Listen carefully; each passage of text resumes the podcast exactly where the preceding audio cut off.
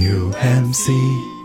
本期凑近点看由 Bad Market 赞助播出。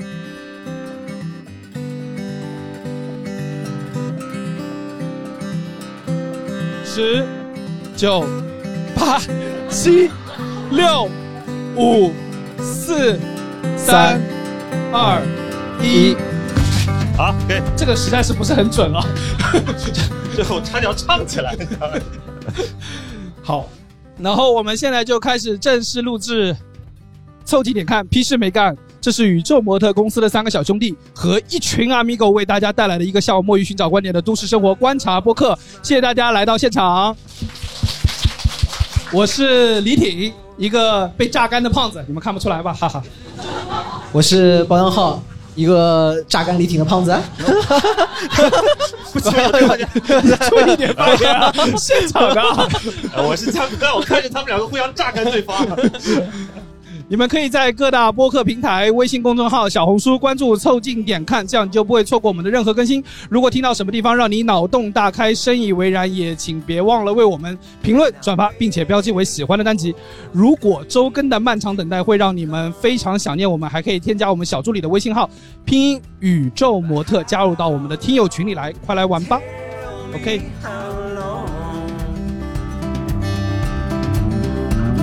I wither at my post. I'm walking like a ghost, stay low. How long? 嘿 嘿，再次开场。那个，谢谢大家今天来到我们凑近点看的人生反诈座谈会。在开始之前，我非常高兴，就是我们今天能在北京 The Box 朝外，我们能遇到这么多的 Amigo。说实话不容易啊，因为对我们有知道来自各个地方的朋友，然后我觉得这个事情是很难的，因为现在这么热。说实话，我自己啊，让我出差跑到北京来，我是有点不高兴的，因为 那你走，你 回去啊。同样，我们也要感谢，就是所有的 Amigo 不辞辛苦来到了这里。这两天天气这么热啊，对，关键昨天还下雨。对我觉得有一个点是非常好的，是至少说明一件事情，在我们来到这里的这会儿，应该雨已经停了，说明天空还是作美，对吧？。嗯，然后呢，我们今天也要感谢我们所有的呃到场的人和我们支持本次活动的特别嘉宾们。呃，第一个呢就是等一下，星光老师来了吗？我我看看。哎哎，来来来，在这儿呢。这样，对，哎哎哎哎，这样也很不礼貌，搞首笑。你什么你什么啥？你什么时候冒进来的？什么时候我没冒出来看到你。你这不突然从地里头长出来了？我刚看那个位置看了好久了。呃，首先感谢我们来自文化有限的星光老师彩蛋嘉宾郭荣出席我们本次活动，来大家鼓掌欢迎。然后呢，另外呢，我们也要感谢呃我们的 Bear Market 和我们联合做这次人生反诈座谈会，大家所在的地方呢，就是呃 The Box 朝外楼下就有。呃，我们的 Bear Market，而且我们和 Bear Market 这次合作呢，就是我们找到一个比较契合的空间，因为大家都是试图的试图在都市生活中找到一些乐趣，找到一些新鲜的方法。然后他们在今年呢，也在做这一次在暑假期间，应该是暑假期间这个周期之内，他们正在做一个农贸大市场的这么一个活动。所以因此我们就想到说，农贸大市场我们。榨干我们自己这个逻辑上非常吻合，而且我们也觉得在这个过程中我们能找到很多有趣的契合点，因此我们这次和 Bear Market 一起合作了这次活动。然后我们也同样感谢所有 Bear Market 的朋友们啊，包括老苗，包括大王，包括所有的各个朋友们为这次活动，因为我们做到这个时间啊，大家大家如果有注意，我们大概只花了一个礼拜的时间做宣传。所以其实时间非常非常紧，但是我们最终 make it happen，然后所有人都在这里，所以我们感谢大家，也感谢 Bear Market，谢谢。然后我们要介绍一下，就是呃，这模特站一下，来来来，来，好，那个我着重介绍一下，这位是我们的模特包江浩啊，大家好，作为一个模特公司，对，就我们实在是没有什么模特。我们现在身上穿的这件呢，就是我们和 Bear Market 一起联名制作的那个我们的联名限定 T，这是他的心脏啊！那个融合了农贸大市场的你概念。你说归说，别碰。融合了农贸大市场的概念，我们这次做了一个很盲物 Q，也就是告诉大家，如果你们在平时生活中、工作中穿上这件衣服，当你们遇到你们身边的叉叉同事来过来跟你们说，哎，你们要不要帮我做一个需求？你就可以跟他说很盲物 Q。当然。如果遇到你喜欢的同事或喜欢的朋友，这个时候可以哎，转过来啊，说周末还是可以约的啊，周末可以约啊，这就是我们的这个制作的巧思。然后呢，另外呢，同样我们也做了很忙无 Q 的，扇，不要笑吧，也做了很忙无 Q 的这个联名的不，你拿扇子。一个扇子非常像那个熊本熊，你知道吗？就 日本的那个。然后如果你们喜欢的话，就可以下单。而在小红书上，我们有特别的优惠券。好，好，卖货环节到此结束。大家也知道，就是宇宙模特公司啊，其实是个草台班子，对吧？我们所谓宇宙模特公司呢，都是三个男的啊，然后以及几位小伙伴，所以你们很难看到我们这中间有什么真正的模特。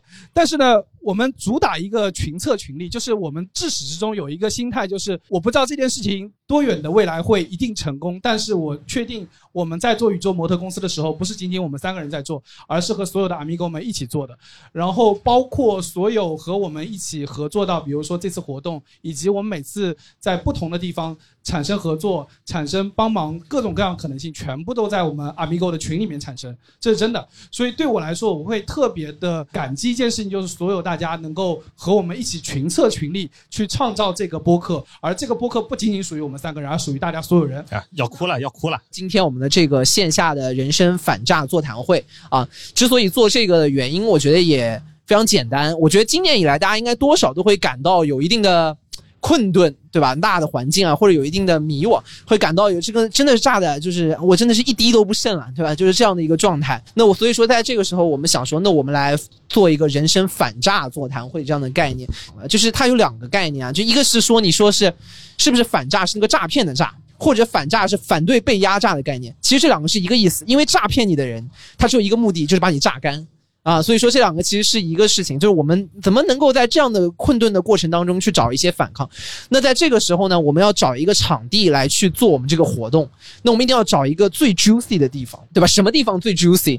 那一定是我们的菜市场，对吧？它当中最鲜活。所以说 Bad Market 做了这样的一个菜市场的活动，也跟我们的这个本身的主题会非常的契合。所以呢，借这样的一个契机呢，我们今天希望在座的各位，我们大家一起来分享分享啊被炸的经历，然后一起呢分享分享呢我们一些反诈的方法。所以这个呢，就是我们今天来到线下的很重要的一个主旨。我很好奇啊，就是其实大家在听到这个题目的时候，我当时自我有一个感受是很强烈的，就是我觉得这一年，就是我们在过去三年疫情的时候啊，我们一直会觉得会好起来。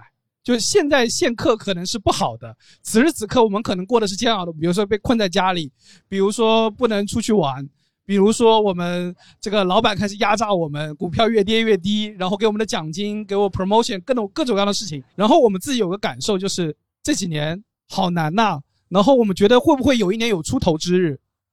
现在尴尬的是，我们发现好像没有什么出头之日感。觉去去年是出头之日，但是已经过完了。但是呢，我我的想法就是，为什么我们要做反诈座谈会？而且你们看到我们这 slogan，其实是在我们录上次这个预告的时候，自己突然想出来，就是既然是反诈嘛，我们生活中有这么多工作，或者是身边的人，或者是这个世界的在压榨我们，那么反过头来，我们是不是得找到自己的方法，让自己变得 juicy 起来？其实，因为我们回想到，可能在我们更年轻一点的时候，跟在我们可能没有那么多生活的压力的时候，其实我们生活还蛮多姿多彩的。然后那时候觉得人生好像有很多富裕，而现在我们这些富裕越来越少了。那我们从最开始呢，这期节目的最开始，我们就跟大家来讲一讲，就是我们到底在过去的过程中都经历了哪些炸我们的故事。对的，就是把这些被炸的经历说成让大家开心开心，对吧？哎，所以把下面的环节我们就交给大家，我们来听听看大家有什么比较厉害的诈骗故事啊。看了很多大家很精彩的投稿，我们先分享第一个部分，就是你觉得生活答应你但是辜负你的事情。但是在所有人发言之前呢，我特别想问一个问题啊，这个厂工险被骗入星途，劳保反水功不可没，这位到底今天来了啊？哦，是你啊是你啊！要不然就从你先开始吧。为为什么第一个选我？是因为这个标题起的比较好，是吧？我想知道，首先在你开始这个故事之前，我问一个问题：那个老鸨是谁啊？老鸨就是骗我入那个骗子公司的那个，啊就因为因为老鸨他不之前代指一些，比如说之前一些，对吧？懂的，这个不不详细说了，对。这么厉害的业务啊！是 不是那个诈骗公司是让你去电话诈骗还是什么？就是要不还是你来说，讲一下你还自己的故事，讲一下这来说出你的故事。你还是要给我一点时间展开讲讲。对，啊你展开说说说说。之前不知道大家有没有遇见过一些那种呃路人的星探，就是比如说你在北京常见的，就比如说在西单、三里屯之类的地区，会有那些呃一些人来找你说，就看你呃非常适合做艺人，要不要去我们公司来、来试一下这种的。哦对，你站起来给大家看看你适不适合。一一般一般别别别，手长脚长，能打内你。手长脚长真的非常长哎，你多高啊？明年周琦你来访。也一般来说的话，就是男生如果是在一七五到一八零之间的话，都会跟别人说我是一八一八零的啊啊。但是我一般因为我是差不多是在一九零到一九一，然后但是我觉得一九零就确实太高了，所以一般别人跟我说多高，我也说一八零。谢谢你啊，谢谢就谢谢。照顾害照顾得我们这些一照八零顾后勤，照顾后勤。行，我那我继续讲。呃，这个事儿其实是我大一的时候啊，虽然现在就是已经是一个呃相对来说面黄肌瘦的一个电子厂工，但是不妨碍我大一的时候还是颇有一些姿色的啊，还行吧。看看得出来你风韵犹存啊。这次是大一，有一次周末我去西单那边的商场去逛街，然后我走的时候就有一个类似于这样的这个路人星探，然后拦住我了，说，呃，就是要不要来我们公司试一下。当时的话，其实你像大一，我也没什么大概判断率嘛。如果是现在来说的话，可能还会想一想。啊，当时就兴高采烈的直接去了。去了之后的话，呃，比较常规的就是它有三个方向培养的，他是一个艺人的公司嘛，唱跳 rap。嗯，OK，三个方向，一个是歌手，然后一个是模特，然后还有一个是这种演演绎的这种电电影明星之类的，他会分别从这三个方向，可能让你做出一些这个类似于面试这样的。对于我来说的话，相当于呃唱了一首歌，然后的话呃摆了几个这个 pose 啊，最最后一个的话是这个他给了你一个一分钟的一个短情景剧，让你去演一下，相当于有一个小的面试吧，看起来还挺正规的。看起来挺正规的。看起来，呃，你告诉我怎么看起来正规了？因为还没到交钱的那个。是的，是的，他是先领你进了一个类似于那种呃练武室的地方，然后哦比较大的地方，前面有两个这个面试官，有一个男的，一个女的，然后这么面对面，然后你去做出这三个项那个考核。我当时的话也是做完这三个考核之后的话，我还想的话，其实我感自我感觉就是真的一般，但是他们对我的反馈非常的良好，就是说当即要决定联系香港总总公司的这个老板非要来来面试我。这听起来可太正规了，香港总公司都来了。呃，但是呢，同时的话也需要我去签署一个合同。一的话就是签合同之类的；二还需要交一些类似于他们传媒公司这种培养费。啊啊到这儿就开始图穷匕见了。对，是的，是的，就是当时跟我说，比如说带你去拍摄一些这种呃，比如说 MV 啊，还是说给你去培养一些，比如说演艺技能啊，这些可能都需要收取这个适当的费用。当时也是给自己留了一晚上时间，我决定先回学校想一想这个事儿啊，。您还真想了。能给你放回去 还行，还行那。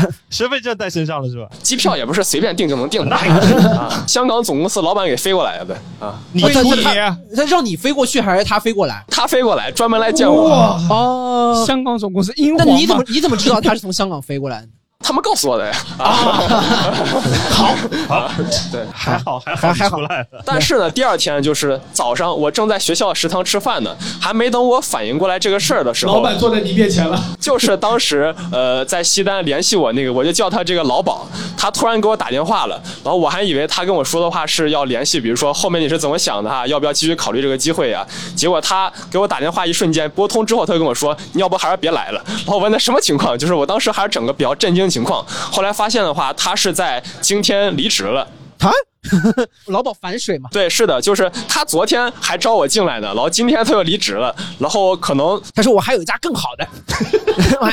可能是突然良心发现了我。应该请那个老鸨过来踩他一下，他应该也被炸了。跟我去整体说了一下，就是相当于这个公司确实是它是一个以这种谋取培训费，然后来实现盈利的一个这个。良心发现了。对，是的，是的，就是这样的。这个公司整个盈利模式的话，就相当于去呃拉一些路人来入伙，然后通过收取这个培训的这个营业费来盈利。然后也跟我详细讲了一下，然后最后反正我们也聊了大概有半小时左右，就是说一下这个情况。然后掏心掏肺了是吧？对，是的，是的，我觉得还是非常真诚的最后你你给他卖了一单保险，啊啊，电电话费还花不少呢。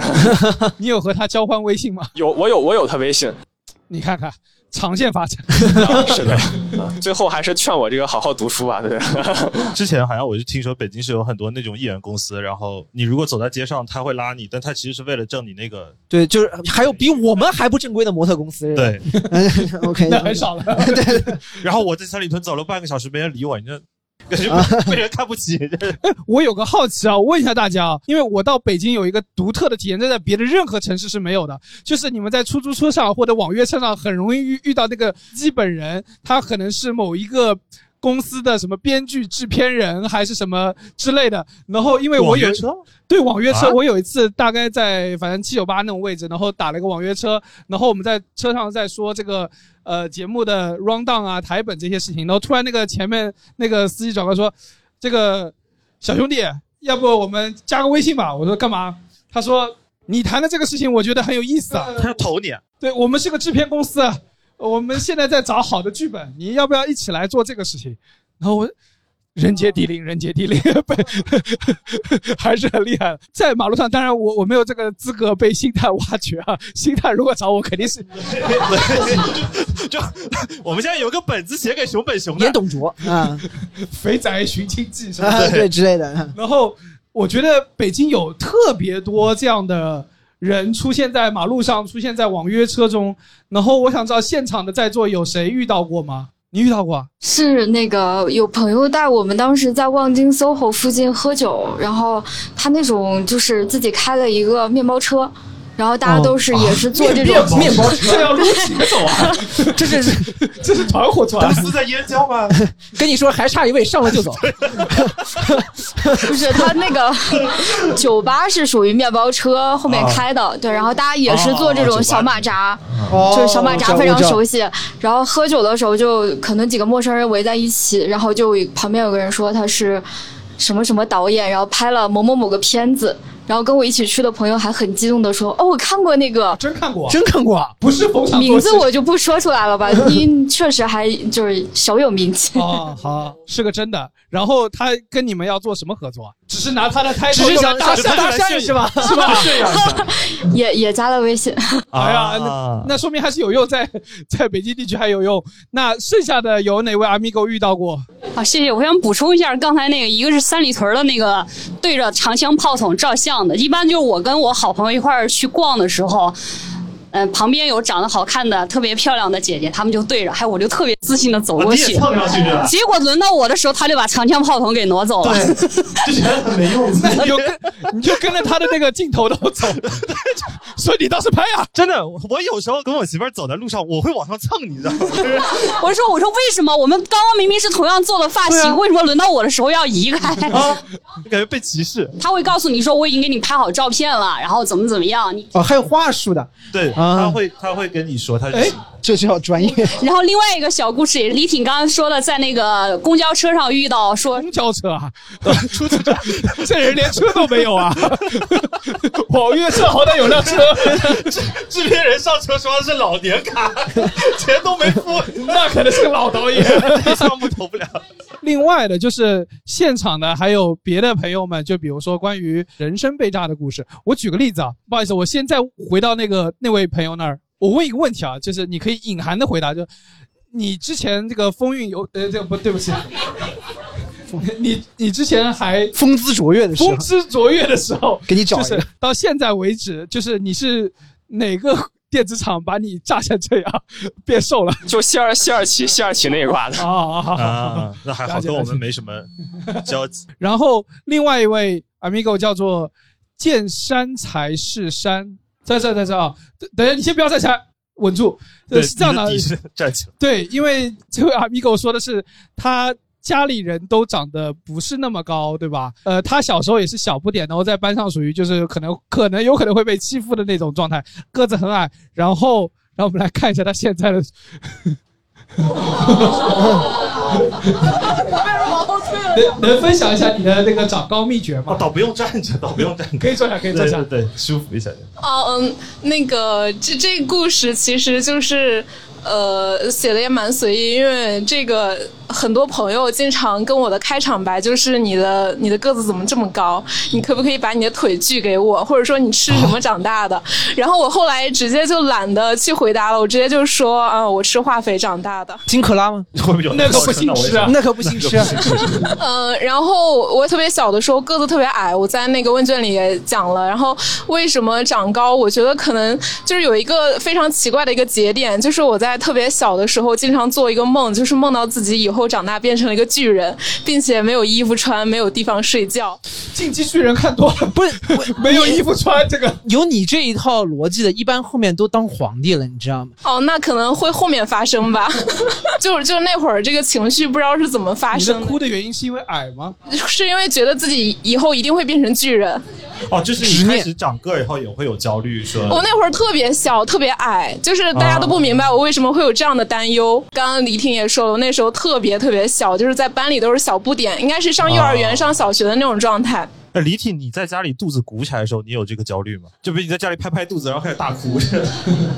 呃 然后这件事情，我觉得就像生活给我开了个玩笑吧，在我特别小的时候给我托了这么一段梦，然后预示了我以后，呃，一路高涨的这个身高，然后乃至于到现在，青春期的时候确实因此而苦恼过，但是现在感觉还 OK，和身高和解了吧？对，其实很好，其实很好。实际多少高啊？我想知道现在。啊，一米七七，一米七哦，真的挺高的。对对，但但父母的话也不是特别高，就一米六几。对然后姐姐的话，你有跟你爸询问过这个情况吗？有有考虑过择偶一定要找一米九以上的吗？这样 不是不是，他们俩一样高，都是一米八，啊，那挺合适的。对外都是一样高。还有一位啊，我觉得特别厉害，网名是妍妍同学。你的故事有点伤感，你自己说。有点不好意思，呃，就是我投稿的故事是一个关于我报专业的故事。那这个专业的话，也是近期就是在风口浪尖上被热议的一个专业，就是新闻与传播专业。其实是中学的时候就读了一本呃柴静当时写的书叫《看见》，然后小小的我心里被点燃了巨大的新闻理想，然后呃在高考的时候就填报了新闻学专业，然后放到现在可能就是被张雪峰老师一棍子打晕的人。哦，对对对对对对对。报名的时候是就是想学新闻学的专业，那你现在的工作也是跟呃，我现在是新闻学的在读学生，哦嗯、在读研一。哦就还有救，还还能再抽两个，还有救。考虑读个博士再续一下。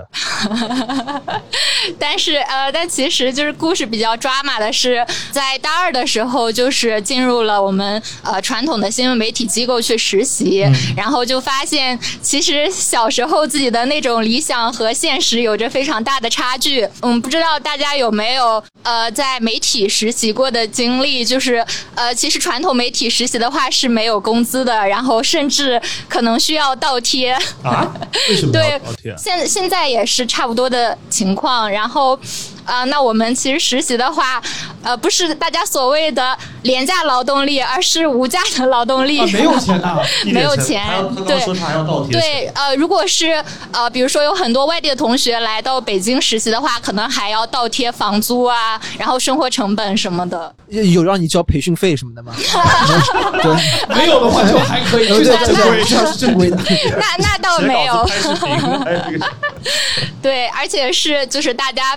耳熟能详的那些新闻机构，然后名字我就不方便多说了。而且实习之后发现，其实做的工作，呃，大部分也都是一些 Ctrl V、Ctrl C 的一些工作。然后即使有的话，好像感觉自己就是变成了一个无情的宣传机器。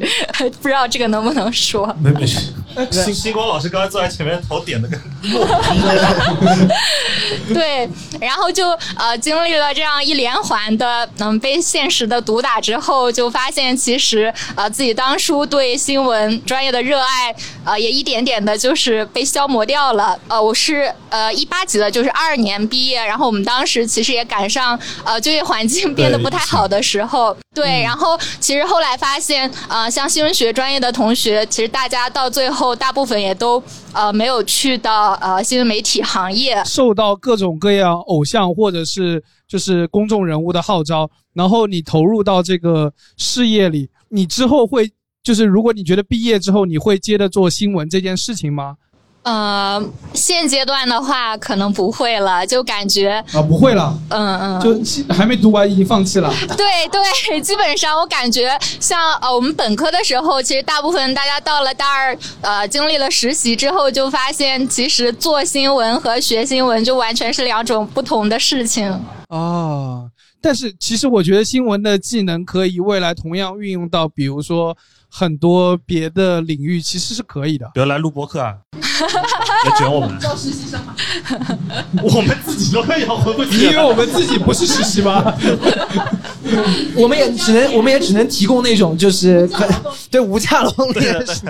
说到这个啊，我觉得很有意思，就是我们大家在被工作的买家秀和卖家秀，对工作中遇到的这种买家秀和卖家秀，我觉得下一个很有意思的话题就是我们被老板炸的那些瞬间，这是我们可能共鸣感最强的。在大家举手之前，有一位朋友我特别特别好奇，是参加过某综艺面试的。呃，我是其实是真的去实习了，然后那个综艺他就是面试的时候说自己是 S 加综艺，然后是怎么定义啊？S 加综艺就是他们平台不都会说吗？这是 S 级 S 加的剧集什么什么有 S 级，是因为原来 A 级已经不够用了，你知道吗？当他还 S 级之后出了 S 加，那就说明原来的 S 级也不够用。这个等级，我觉得这通货膨胀非常厉害。对，现在一般影视综都是有这样的等级的嘛。不好意思打断，还有一个问题，哪个综艺会在一上来说自己是 A 级或 B 级综艺啊？现在对，有没有说 我就是个一级的综艺？哎，我们就是个一级的综艺，我们随便做做我们随便做。哎，对啊，我们是魅力播客，你要不要来？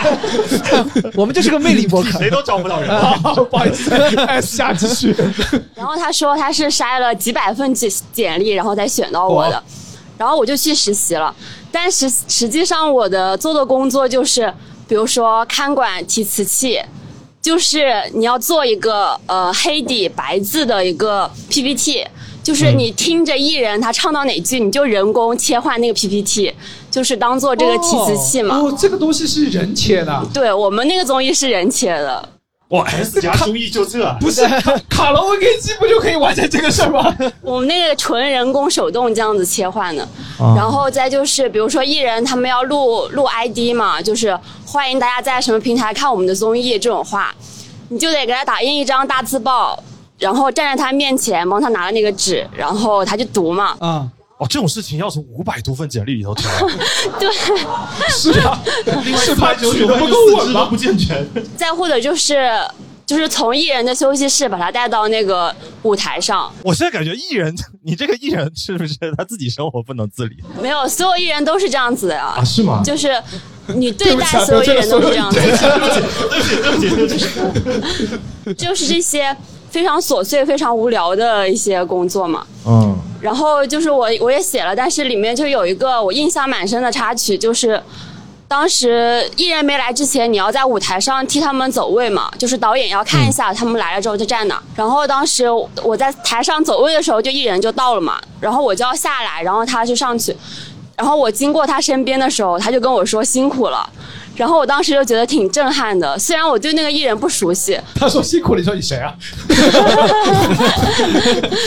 您您哪位？这个不是说那种，就是比如说收工了以后嘛，艺人可能都会说一下，就大家辛苦了之类的。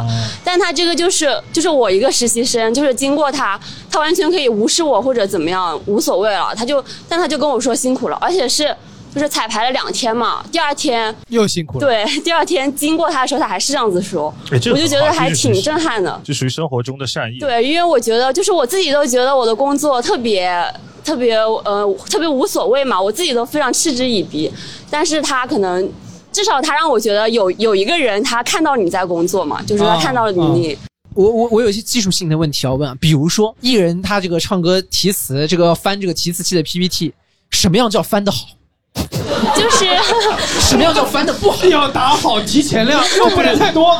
就是控制这个打绩效的时候，控制这个时间呀，因为你你既要要在他将要唱到下一句的时候翻过去。哦，就是他那个飙那个高音啊，很长，你得你得看他那气儿到哪。就是他手在那抖，你摁不下去。那啪，就是边听边注意嘛。你看处处皆学问啊！对对对，是你自己三五号应该也得知道这首歌怎么唱嘛，不然你怎么知道下句什么时候接进来？就你提前稍微听一下嘛，或者而且他唱的时候，你不是可以看到歌词吗？反正快要、他快要唱完的时候，你就切到下一那。rap 快嘴的时候怎么办？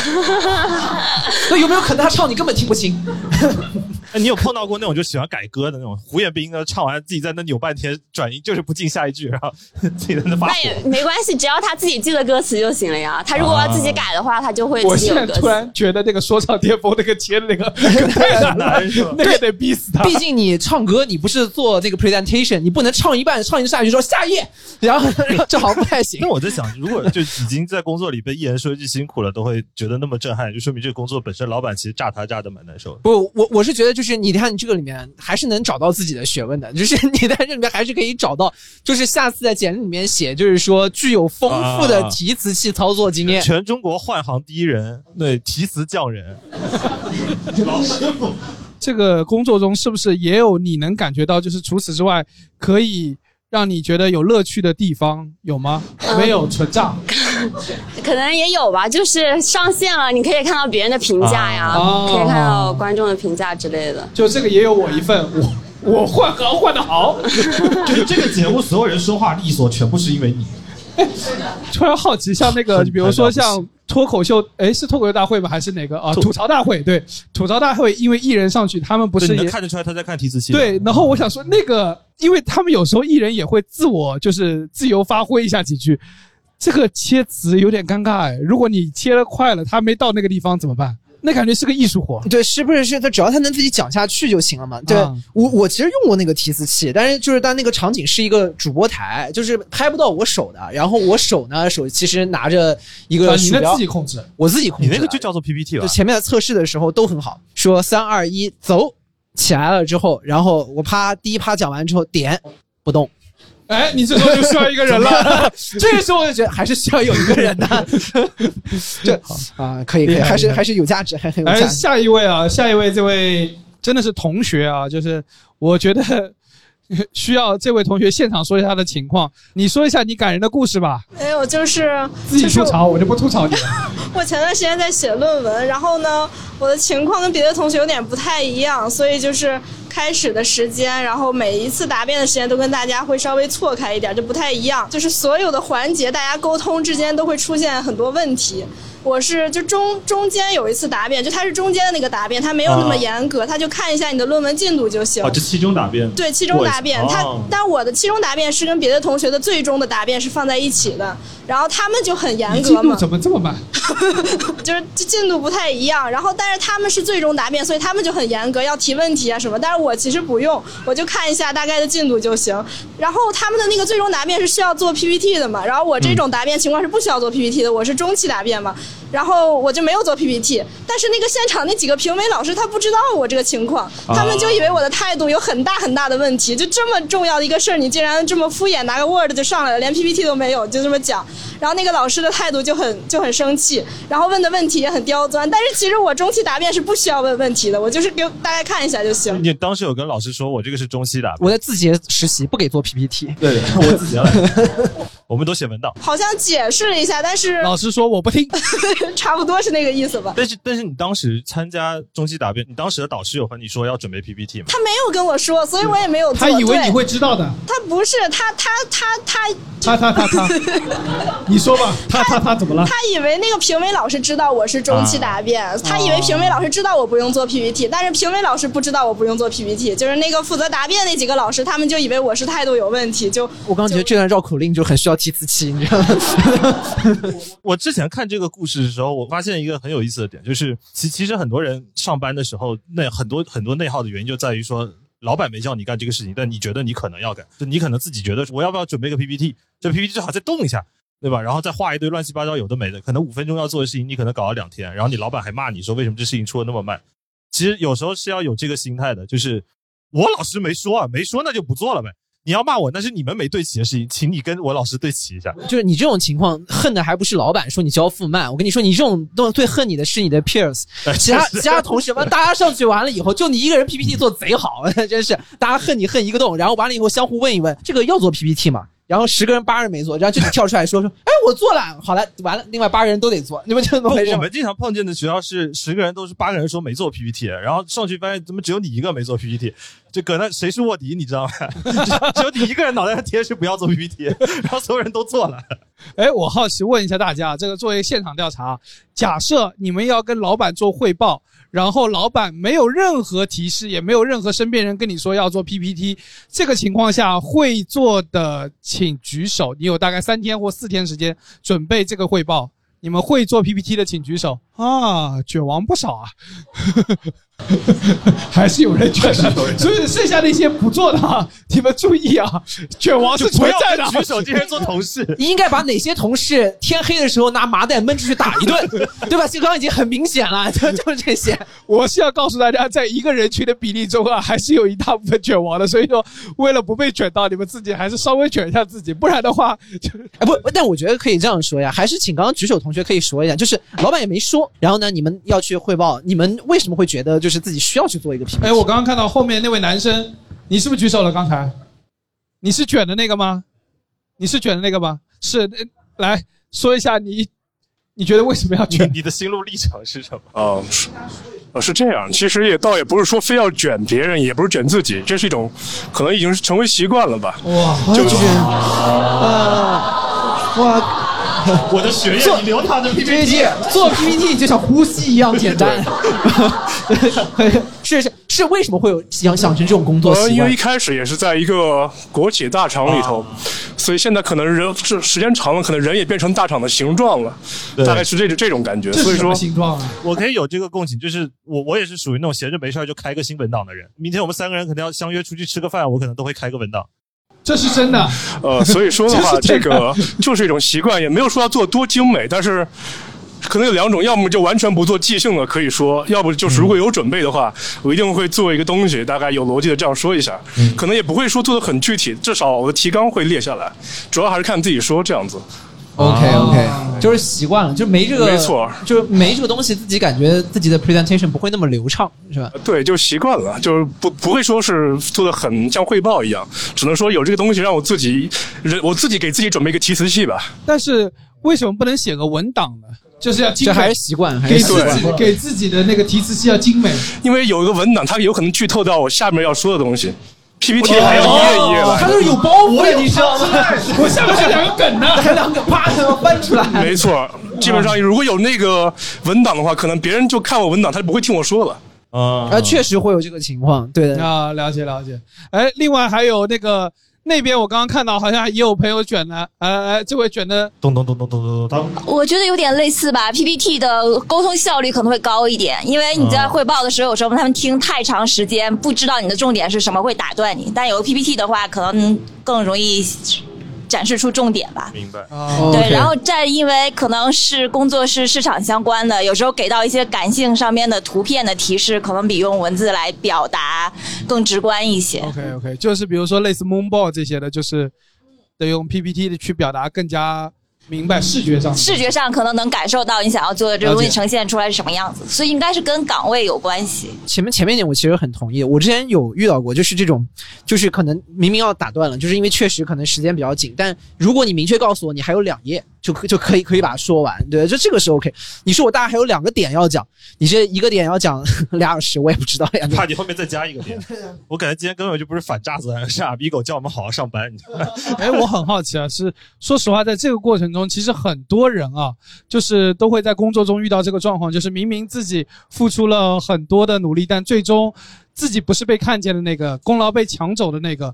我我想问一下大家，在遇到这种状况的时候该怎么办？因为我自己也不知道该怎么办。如果我做了一个事情，对，因为有时候是这样的，就是你跟可能是一群人一起做一个项目，这个好几个部门一起协同，然后你可能甚至在这个中间都扮演平等或者更多的角色。那这个时候等到结果的时候，果子被别人摘走了，桃子被别人偷走了，然后有没有呃，Amigo 在现场能告诉我，如果遇到这种状况，你们会怎么办？那个我是李挺老师同个电子厂的员工，啊，你好，你好。所以呢，告诉你一个很好的方法，好好说话啊！你是 PR 部门吗？有个很好的方法，在那个年底的时候，咱们不是有那个三六零评校吗？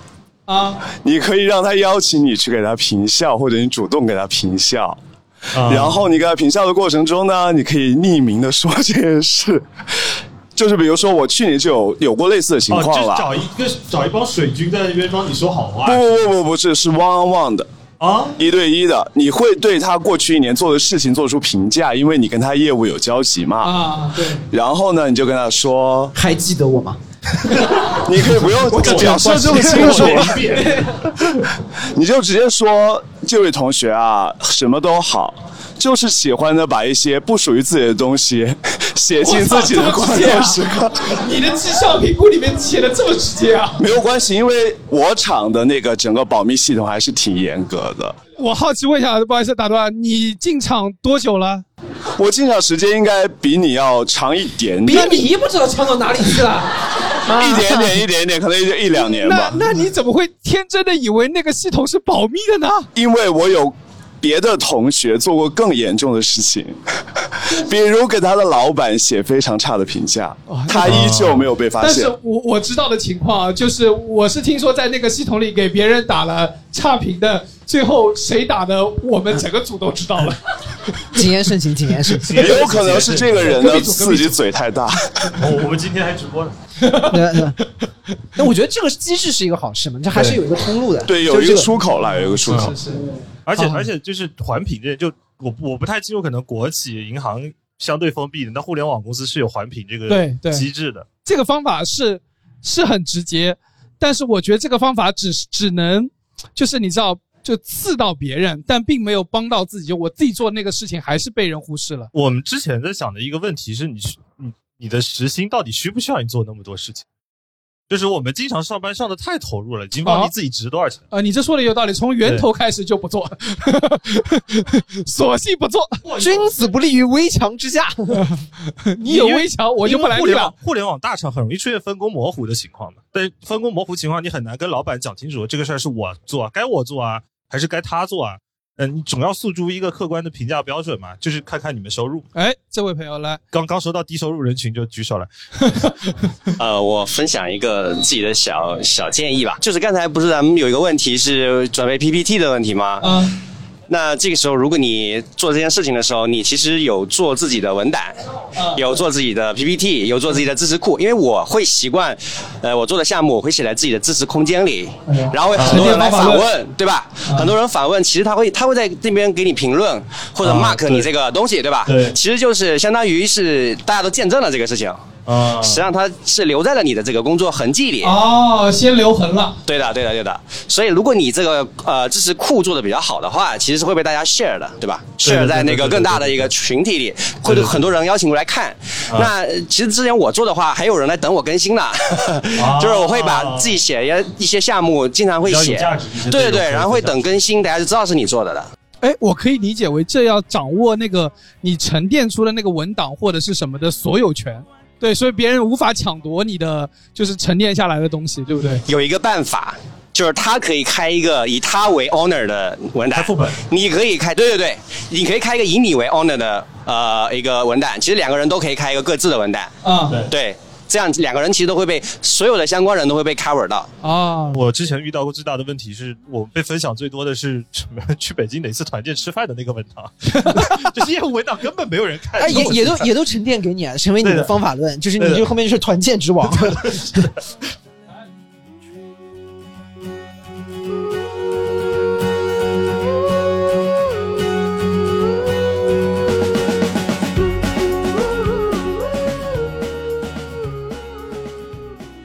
哎，那我们我觉得啊，工作啊，不然再聊下去啊，就变成工作方法探讨的会了啊，就是不是人生反诈座谈会，可能厂工系列中我们专门开一场，如何这个反诈这些抢功劳的人，对吧？那我觉得下一个问题啊，比较刺激啊，就是呃，我想邀请各位 amigo 来讲一下这个你们被伴侣诈的故事，这感觉有点或者刺激啊。曾经的伴侣啊，很有可能绝大部分的故事啊，都是曾经的伴侣啊。对比如说，你让江科在现场讲一讲，哎我想我想他是不敢的。我还想活命啊！蔡老板的眼里只有狗。但我说实话，我们也看到了很多还很炸裂的问题，对吧？对。第一位，我想问一下，这位依林还是石妹妹？写的时候都没有觉得那么炸裂，但可能有大家同行的衬托，就显得我格外的惨吧。嗯、就十三岁的时候谈了一个恋爱嘛，对，这是第一个炸点。十三岁又谈恋爱，开口炸。上初中了吗？那时候？初一，初一啊，对，就刚刚懵懵懂懂的时候，就当时谈了一个恋爱，然后那个时候男朋友就说啊，我以后长大了会娶你，然后呃，就算我们不在一起了，遇到什么样的困难，我都一定会。呃，嗯站出来，我一定会帮助你。这个诺言无论多少年都会有效。录下来了。啊、没有录下来，非常的可惜。对，然后过了可能十多年吧，我我们一直有微信好友的关系。然后我突然有一天有个小证件去。需要去取，然后我记得他家特别近，然后我就第一次拜托他，我说我说拜托拜托，能不能帮我取一下？你还记得吗？当时那个什么？他说二百起步。啊，我我想问一下，他现在的职业是专业做这个的吗？闪送是吧就闪送，然后然后这已经给你打过折了。对的你的距离我送过去是二百多一点。对，给你抹了个零头。对对对，可能就是专门为前女友收费服务吧，我猜。但是你，我正常觉得闪送八十也够了吧就？闪送北京二百应该已经能送到通州，你东西还能大件。所以这个不是，然后所以我当时才想问，就是就是你当时去找他，主要是你当时觉得当时当年的诺言还是有效的，是吗？嗯，可能有一部分这样的侥幸心理吧。哇，但是但初中小时候小时候的恋爱确实很容易发毒誓？对，大家在小时候发过什么可怕的毒誓？严禁这样子吗？跟当时的伴侣发过最毒的事是什么？有没有人来分享一下你的伴侣或者你曾经的啊？就是尤其小时候，你的伴侣跟你说过最狠的海誓誓山盟的啊。可能没有那么小时候，就是上研究生的时候，我那那跟那更炸裂啊，那更炸裂！我跟你说，到到那年纪还发得出来毒誓，那是真的爱你。可能还是曾经年少不懂事吧。啊，然后我跟我 EX 他是我们俩是研究生的同班同学，然后都在上海读金融。呃，跟那个小包总是一个行业的啊、然后当时大一研究生的时候，研一的时候就在一起了。在一起的时候，当时畅想美好的未来，我们以后要一起好好读书，然后一起毕业，拿这个 master 了之后，然后好好找工作，然后一起在上海 settle down，要安家，然后嗯，什么在一起 forever 之类的这种海曾经的海誓山盟。这个版本很像。对对对，可能大家的誓言都大差不差吧。所以告诫在场的各位妹妹一句，就别人在跟你讲这种话的时候，你心里先亮一下红灯，就可能嗯，他也只是当时那个想的哦。回到刚刚的故事，然后后来大概在过了不到一年吧，嗯、我们论文要开题，因为我们研究生两年，然后论文要开题，然后他当时跟我讲说，他呃当时在一个嗯工作比较忙的实习，因为像金融金融找工作都很看重实习嘛，他就很忙，每天都加班到很晚。他说他没有时间写论文，然后他就跟我讲说，哦、那你可不可以帮我写？我们因为这样，要不然我就毕不了业了。然 后我就说啊，也行，反正我自己也要写的，我就说他这二百三百，说不过去，这写论文只要二百三百啊！这肯定要说啊。为什么会知道价？可能就被被爱情冲昏了头脑吧。我就说啊，好，那我就帮你不是你这个你这个逻辑也很厉害，就是反正我也要写，反正我也要写，所以你就可以帮他也也写。那这位朋友，反正我也要送快递，多收一个是一个。就是顺便帮他写一下嘛，编辑成本递减。那你如果再帮一个人写，那编辑成本更低，至少书上是这么交代。那就规模化了。那 对，这就实现了规模化。那我们不能三人行嘛，对吧？对 还是得一 v 一。还是 还是有成还有伦理的束缚，伦理的束缚。对对对，然后被炸的转折点呢，在于我后来呃。中期报告吧，还没有写的时候，就发现他出轨、劈腿了，出轨了啊、然后那个时候，你看前面路画的那么远，然后在开题的中期报告，中中期报告这就出这项目但你们中期报告汇报要画 PPT 吗？不用不用不用，我们学校比较人性化。不要不要人性化。对，然后呃，当时发现了这个事儿之后，我就跟他摊牌，摊牌了之后，他就论文在我手上，我可以不给你的。对，他就声泪俱下的，天天哭着求我说什么，他是因为工作压力太大了，然后呃，所以说才做出了这样的举动。啊，其实你把人家实习压榨压的，我去怎么是我的？什么情况？对，然后然后他就跟我讲说啊，我会改的，然后还我还让我陪他去看心理医生什么的。好，我就哦，大家跟大家澄清一下，千万不要指望什么我会改的这种话。你都是有什么故事？你等我讲讲。信了他的鬼话，然后就啊，还你真的帮他写了，继续啊。对，然后后来他基本上他的论文都是我帮他写完的。那你应该在他上传之前先上传，然后等到他如果说这是他写的，然后他对你不好，你就举报他查重。但是想哎呀，后来大家都是同学情嘛，可能还小。对，那时候还小，然后现在其实也还是同行。不是，所以后面是后面的情况是说，就是你们已经分手了，呃但是你还帮他写论文，对我还是帮他写完了，不收钱，没有收钱，收钱也不太合理啊。要我就翻倍，你知道吗？我得先涨，没有好意思嘛。所以我觉得是这样的，真的人生中很多时候你被炸的一个状况，这是我很真切的感受，就是，呃，你们不会觉得性格比较强一强势一些的人更容易在生活中获得更多的，就是如果你自己性格比较弱，别人跟你张开嘴，你就有点不大好拒绝。很多时候是这个状况，somehow 在，尤其在自己的工作中，我觉得情感中是一回事，但在工作中，大家可能是需要试着自己更加 proactive 一点，就更加主动一些，因为你会发现，你只要张开嘴了，这个事情就已经可能性的一半就已经可以被打开了，然后你在未来是有可能把这件事情让对方做下去的，这锅可以甩出去。但如果你不张开嘴，所有事情都闷闷闷头自己做，最后就变成这个事情只有你自己担责，而别人如果想把这个锅甩到你身上的时候，你就你也没办法去分摊它，你也没办法去拒绝它，这是一个很大的问题就很多人。会把水果都装在自己那个榨汁机里，在那榨，给自己弄得累得半死。我好好奇啊，就是在剩下的同学中啊，你们在家务这件事情上是不是特别容易有分歧啊？就是来问一下，就是有你们的另外一半就是不爱做家务的，然后很困扰你的，或之前的任何的一半，就是有这种的 amigo 举个手好吗？我这边倒不是伴侣，是我同事兼舍友，啊然后他就是因为我们两个关系比较好，所以还住一起吗对，一直住在一起。然后他就是属于那种就是事情凑合凑合就得了，所以一般就是呃。垃圾呀、或者是吃完饭就是碗筷呀、基本上可能是属于就是下一顿想起来可能再收拾。嗯然后前期的时候我是属于收拾的比较勤快的那一种，后来收拾着收拾着我就感觉不太对劲儿了，一起烂吧。我就就心里面多多少少就有怨言了。但是我就觉得可能因为关系比较好，觉得因为这些小事儿没太有必要所以我就会直接去说出来，就是说你去收拾一下。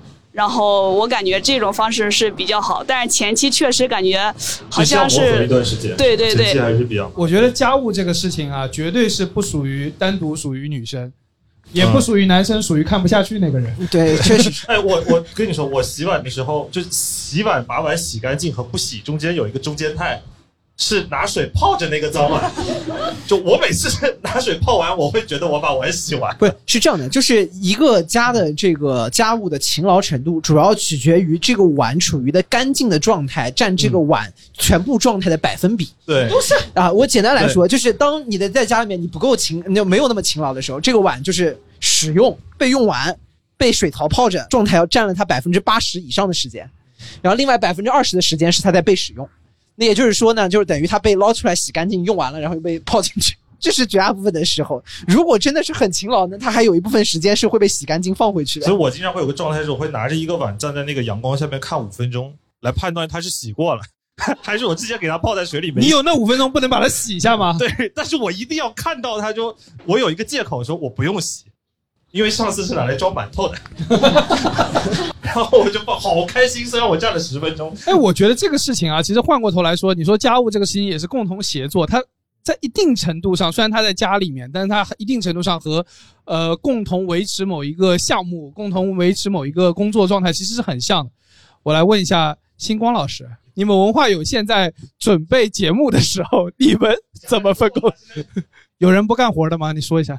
我们之前在在一些活动上也说过，我们三个人分工还是挺明确的，主要是大老师他主要负责内容那一趴，然后我这边是负责运营，就包括每一期节目后面，我们每期。嗯正常的话，每期都会有呃，在小宇宙下面观众留言，然后会抽奖嘛，嗯。就是选人，然后通知大家，然后收集信息这些，还有包括上传新节目之类的这些，呃，所有的包括给大家的评论点赞啊，这些 都是都是都是我这边来做。然后商务的部分的话，主要是超哥那边来做，所以我们三个人分工还是挺明确的。对，然后每每三个人都是有事儿干的，而且互相之间的配合是，呃，就比如说这一块儿的事儿是属于内容的事儿，那我们我跟超哥我们两个人就呃百分之百百分之百相信大老师，然后如果是属于运营的事儿，就他们两个人也百分百相信我，所以三个人就互相之间这个配合默契还是有的啊，很高的默契。我我会有一个好奇，就因为其实每周讲去说书的内容，其实是要有新的输入的。有、啊有没有会经常出现到了某一个时间点，有一个人有一个人没看完，以及这个人一般是谁？呃，我我们我们三个人没有说，呃，因为确定选题的话，是一般会在呃当期那一期节目的前两周就会把后两周的选题确定出来。前两周就准备了对，然后确定出来之后就各自去读书，但是在这个过程当中可能会有反复，比如说我们三个人读到一本书之后，可能其中会有一个人或两个人觉得这本书没什么可聊的，然后我们也会在群里面沟通，说这本书你们有聊的吗？如果说三个人里面有两个人都觉得这书没什么可聊的，那我们就可能会换。啊，这就说到三权分立的重对。所以还是得三个人。对，所以就会换选题。然后你说那种情况呢，就基基本上是没有出现的，因为提前两周都会把选题定下来。但有的部头挺大的，呃，部头大的话，我们会做更长久的安排。就是会更提前去对，然后反正因为三个人互相之间其实呃有点像，和今天你们那个活动的主题还有点像，就我们三个人之间配合是很默契的，然后聊天的氛围也很默契，但是其实三个人在呃在下面其实是有一些互相炸的，就互相卷的那个氛围。来了对的就互相谁是卷的那个？就互相卷的意思，就是说我们确定了一个选题以后，三个人就肯定接下来会非常认真的把这个选题里面的书读完。首先，这个假设在我们台就不现实。大老师跟超哥在我们三个人心目当中，另外两个人一定是会把这书读完的，嗯所以就不可能要求自己不读完。那包教号就会想，反正另外两个人肯定会读完的。不好意思，这应该是江科对对对，这这肯定是江江科科会想，反正另外两个人会读完的，那我就不读了。去忙别的了。对，所以所以可能在这块儿还是有点不太一样。对对对，嗯今天呃特别高兴来参加，其实我主要是来学习的，因为我们没有。对对对对，谢谢谢谢，那咱差差不多行了，差不多行了。我们不过是个魅力博客，怎么能要这么不科学？没有没有，因为主主要是我们其实确实没有办过线下活动，对，然后呃也有很多朋友给我们建议说，你们应该开始试着去办一办线下活动了然后对，然后然后跟大家一起，因为我们也没有线上的听友群嗯。啊，很多朋友也都跟我们说，你们不建听友群，我们其实也跟大家解释过我们不建听友群的一个一个想法，然后所以大家说你们线上没有听友群，那线下办一些活动嘛。我们其实到现在一直一直也没有办过，所以我今天正好借着你们办线下活动的机会过来看看这个形式和大家的这个氛围。这是个运营的活儿啊，对，对然后评价完之后回去跟大老师和超哥说，我觉得这东西不办也罢啊。对对是可以可以这样啊，然后串好口挂。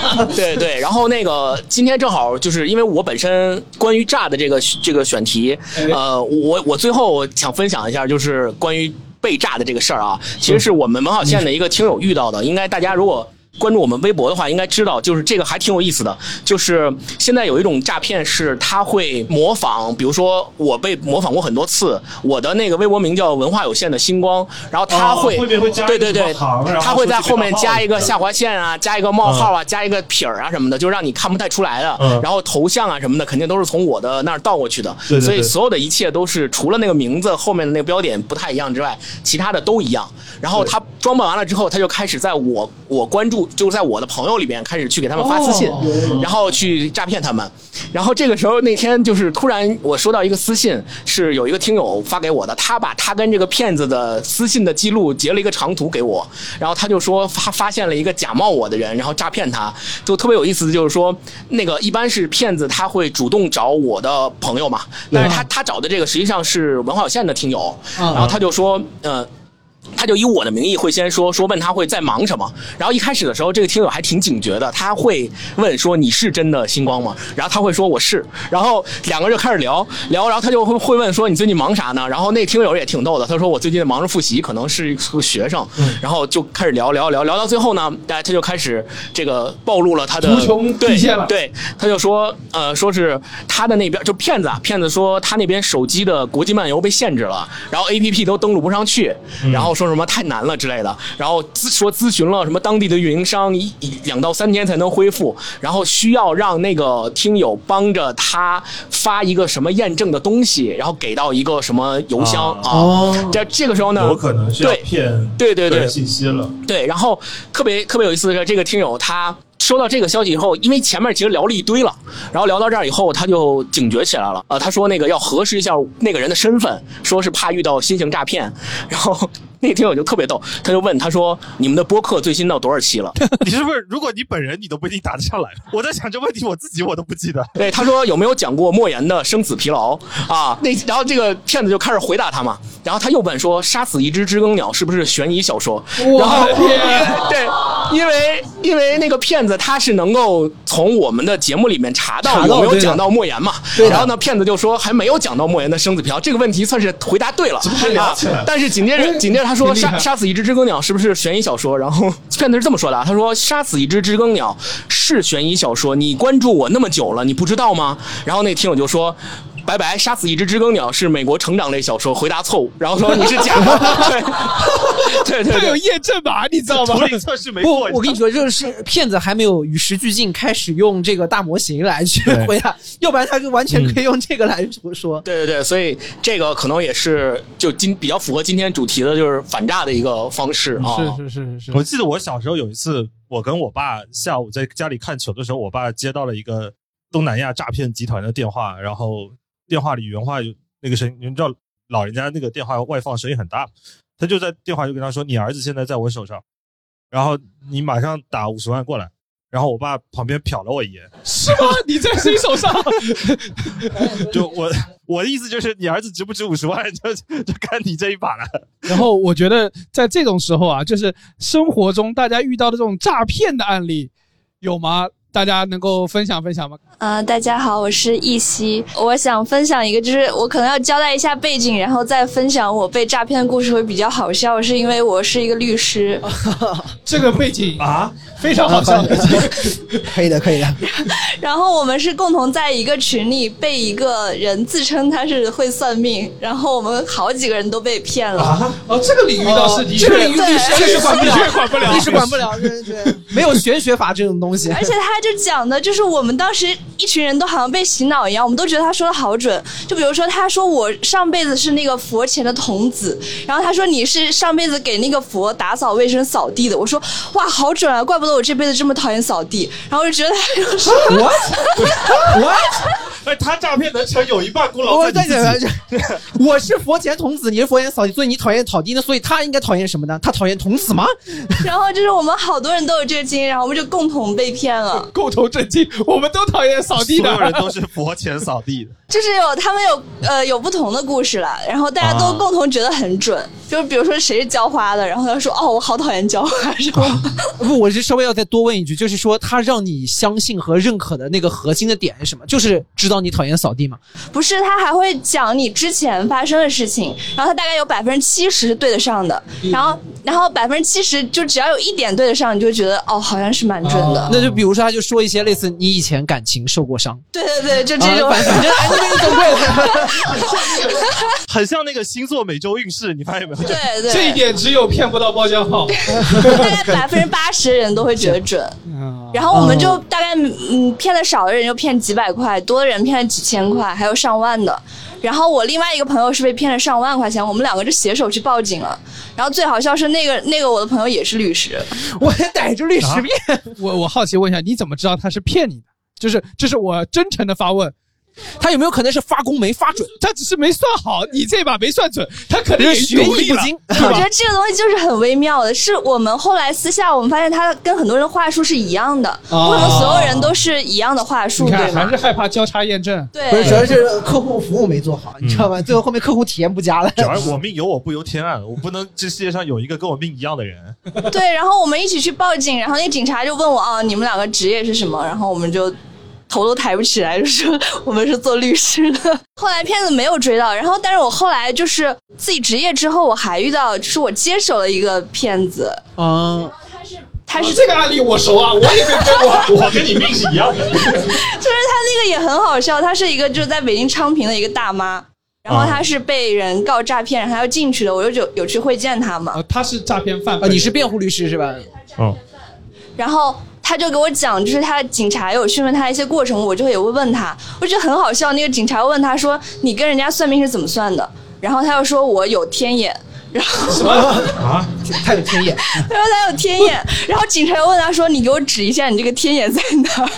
他又指不出来。大概在揉天阴穴那个地方。就是他跟那个受害人说：“你有牢狱之灾。啊 警察说：“我猜你也有啊。” 然后你算算看，你自己也有牢狱之灾。他化解那个牢狱之灾方法也很好笑，他是家里面有一个小笼子，像关狗那种小铁笼子，他跟那个客户说：“你进去蹲一会儿，然后你再出来，这个牢狱之灾就解了。”哦，还是在这体系里面是通的。但是结果他没算，他自己进去了，这样。他自己有进那个那个笼子里面坐一会儿吗？他就在看守所啊他要是。自己坐一会儿，是不是？他这种法应该是只是针对每一个人，不是通用的。结果他说我们家养鸟的，对，那个笼子进不去。不然不然现在我已经可以让淘淘去摧毁世界了。他他在笼子住了一年了。哎，那我其实很好奇啊，当然大家遇到这种诈骗的情况，然后或者遇到这种把你要就是榨干你的情况，大家有不同的自己的解法吗？那这不有律师吗？呃，对对，那个这位律师同学先给我们分享一下作为来自专业法律的意见，对，如何防止自己被诈关？键是我自己算命被骗了一千块钱，还没要回来。那没有吃一堑长一智，有什么经验分享给大家吗？呃，反正后来就是就是起码在算命这个领域，我已经不会被诈骗到了。因为，哎呀，这个赛道我已经做透了。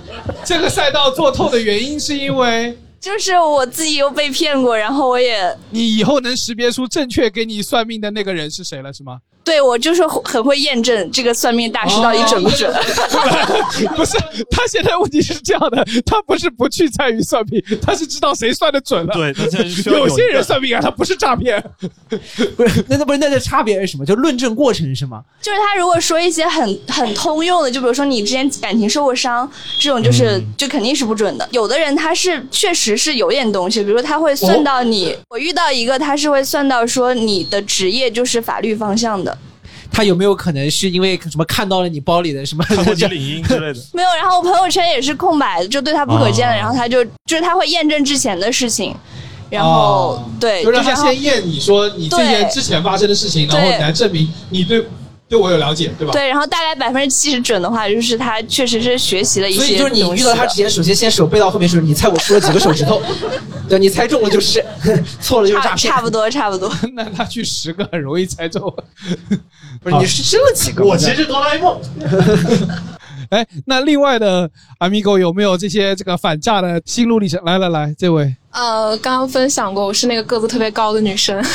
然后，呃，我想分享一点，就是我们今天讲的是反诈嘛，但是我觉得有的时候其实呃也要甘愿被诈，因为要分人，分就是不同的场景。我觉得就像刚刚分享的一对儿情侣，还有就是和自己的 roommate 呃那些故事，呃，我就想起来，我昨天晚上刚刚和我的好朋友兼这个 roommate，我们吵到了半夜，就是因为家务，家务，他把家务留给了我，但是他跑去了西安去玩，然后我回家看到他吃吃剩的饭在桌子上摆着，然后我那天又非常累，而且他割掉了周末跟我一起来参加咱们这个座谈会，所以、哦，那确实是，那确实批判他。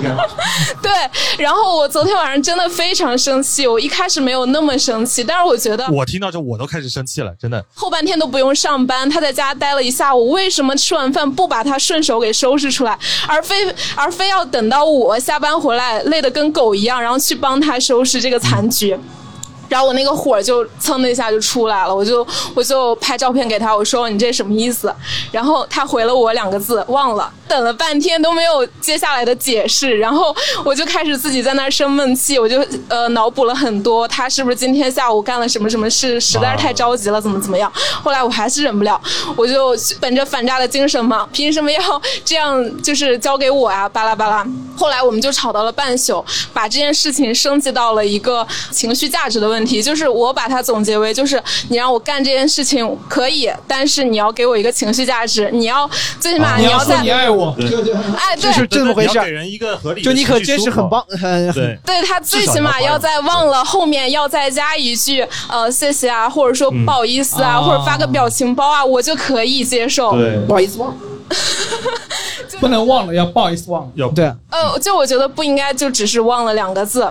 对，然后我我昨天晚上聊了半宿，然后我也真的发现他真的不是故意的。然后那个时候的情绪，我觉得可以克制一下，因为我们彼此对互相已经了解了这么久，嗯这个我们好朋友嘛，也可以就是同理为呃夫妻啊，或者或者是情侣，我我们的关系不仅仅限于谁多做一点家务，谁少做一点家务，我们我们其实有的时候可以被甘愿被炸，但是我们想要的是一个情绪。就是你，你可以多夸夸我，然后我就可以使劲儿干，使劲儿干，使劲儿干。然后做领导的人听一下啊，有这样的啊，也不是没有啊，听着有点心酸。然后我之前就是因为她是个双鱼女嘛，她非常善于抱别人大腿，或者她比较善于去夸别人。啊然后我之前在她的鬼使神差之下，我就为她做了很多事情。然后这一次吧，我可能会觉得，为什么这次她不好好跟我说话了？是不是我不够好？我得把这碗洗到反光。对，可别这么想呀。所所以边刷碗边想，边刷碗边想，呃，然后后面就跟他吵起了架。不过到最后也和好了。我后来呃，今天去参加这个反诈座谈会，我我就在反思这个事情嘛。其实没有必要那么较真儿，很多事情其实就是也没有呃非要讲出来，就是谁谁多了谁少了怎么样的。矛盾升级，反正最后核心只是家里会养蟑螂而已。我我其实最后有一个还有一个题要问啊，我觉得很有意思啊，是这样的，有两位同学，有两位 amigo，他们讲的故事非常非常的相像，而且我觉得这个故事是我们很多人都会遇到的，但他们两个人给出了截然不同的解法。有一位是读书的时候寒假。爸爸说要来接我，开开心心的收拾完行李，然后第二天醒来的时候，整个宿舍只有我一个人的时候，爸爸都还没有来。这位同学举下手啊，他也没有来。这爸爸没送接走啊了，爸爸终于把他接走了。还在等等爸爸呢。然后另外一位 amigo 是幼儿园，呃，最会被小朋友嫉妒羡慕的一件事情，就是在午休的时候可以被被爸爸妈妈接走。好，哦那个来来来那个，呃。因为尤其是这位同学，我我深深的怀疑你可能是做互联网的，就是因为你的解决方案，你保证自己能够稳定的被爸爸妈妈接走这件事情很优秀，你可以分享一下你的事。啊，我都不记得我填的是什么了，能 能给我再提示一下啊，我给你 recap 一下，你说的是幼儿园的时候最羡慕的就是小朋友会被爸妈在午，休的时候接走我的。解法我写的是啥？哦，你解法都不记得了，瞎编的呀。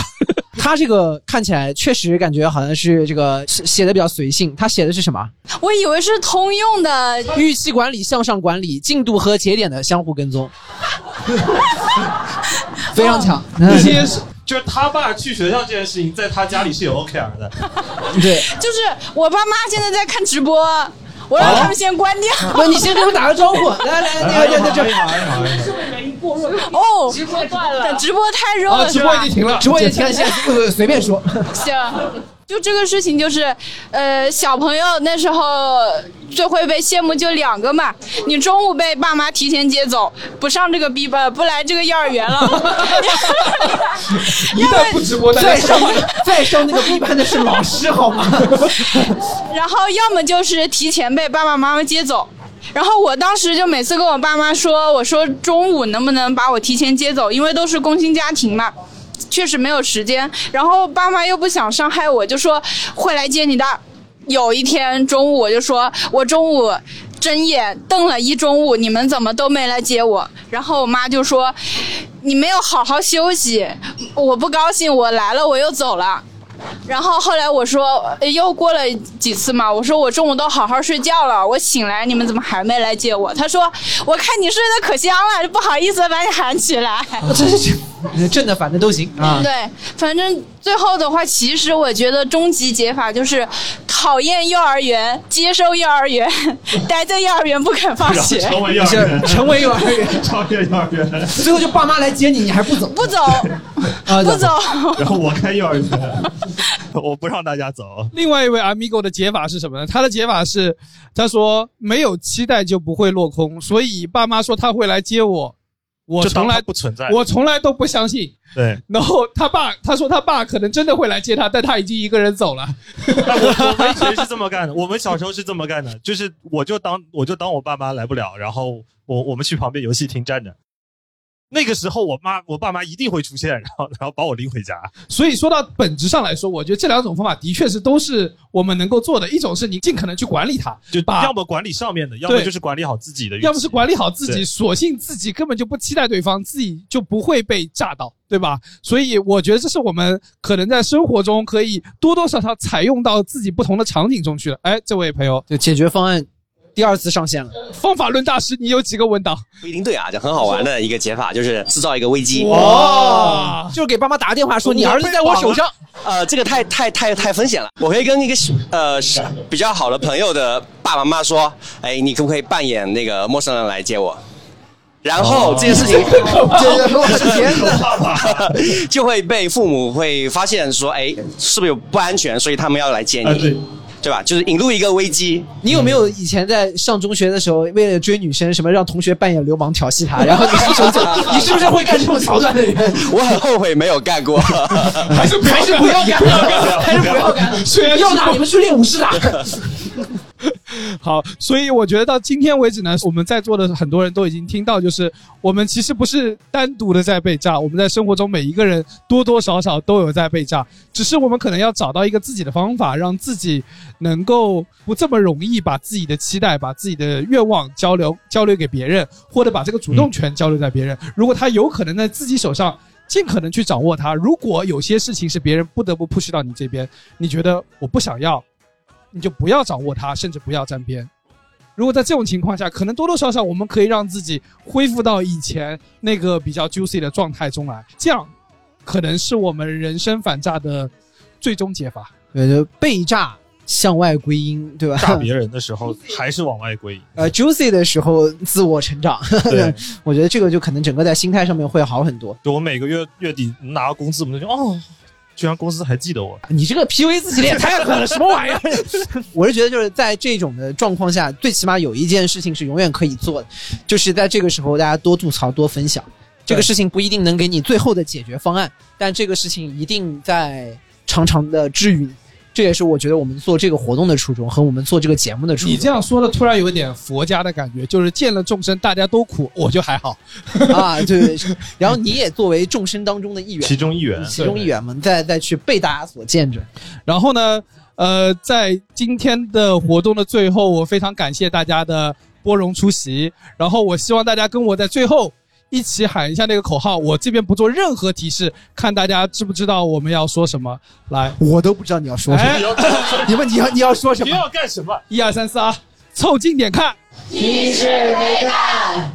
你说我们大家在这里是一个很巨大的 party 吗？我觉得也没有到那个程度，因为我们并不会让大家嗨到忘乎所以，但是多多少少大家能听到一些彼此的故事，这是我们的初衷。然后我们也会继续做这件事情，我们希望在之后的节目里面也能够继续给到大家宽慰，给继续给到大家工作中、生活中的陪伴。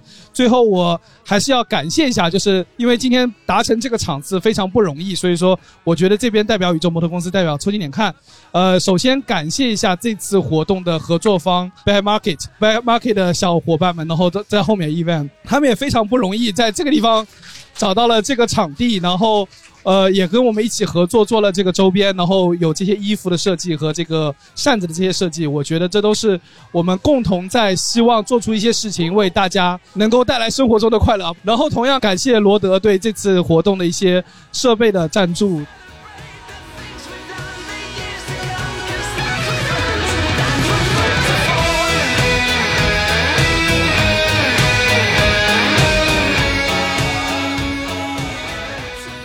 以上就是本期凑近点看的全部内容，感谢收听。更多需要你凑近点看内容，你可以在微信搜索“凑近点看”，关注我们的公众号，在微博搜索“宇宙模特公司 MC”，宇宙模特公司 MC，你可能在未来看到更多神秘的内容。除了小宇宙，你在苹果播客、网易云音乐、喜马拉雅、Spotify、B 站、小红书、微信公众号。抖音搜索“凑近点看”也都可以找到我们，欢迎你给我们留言投稿。当然，我们也不一定采用以上。谢谢大家。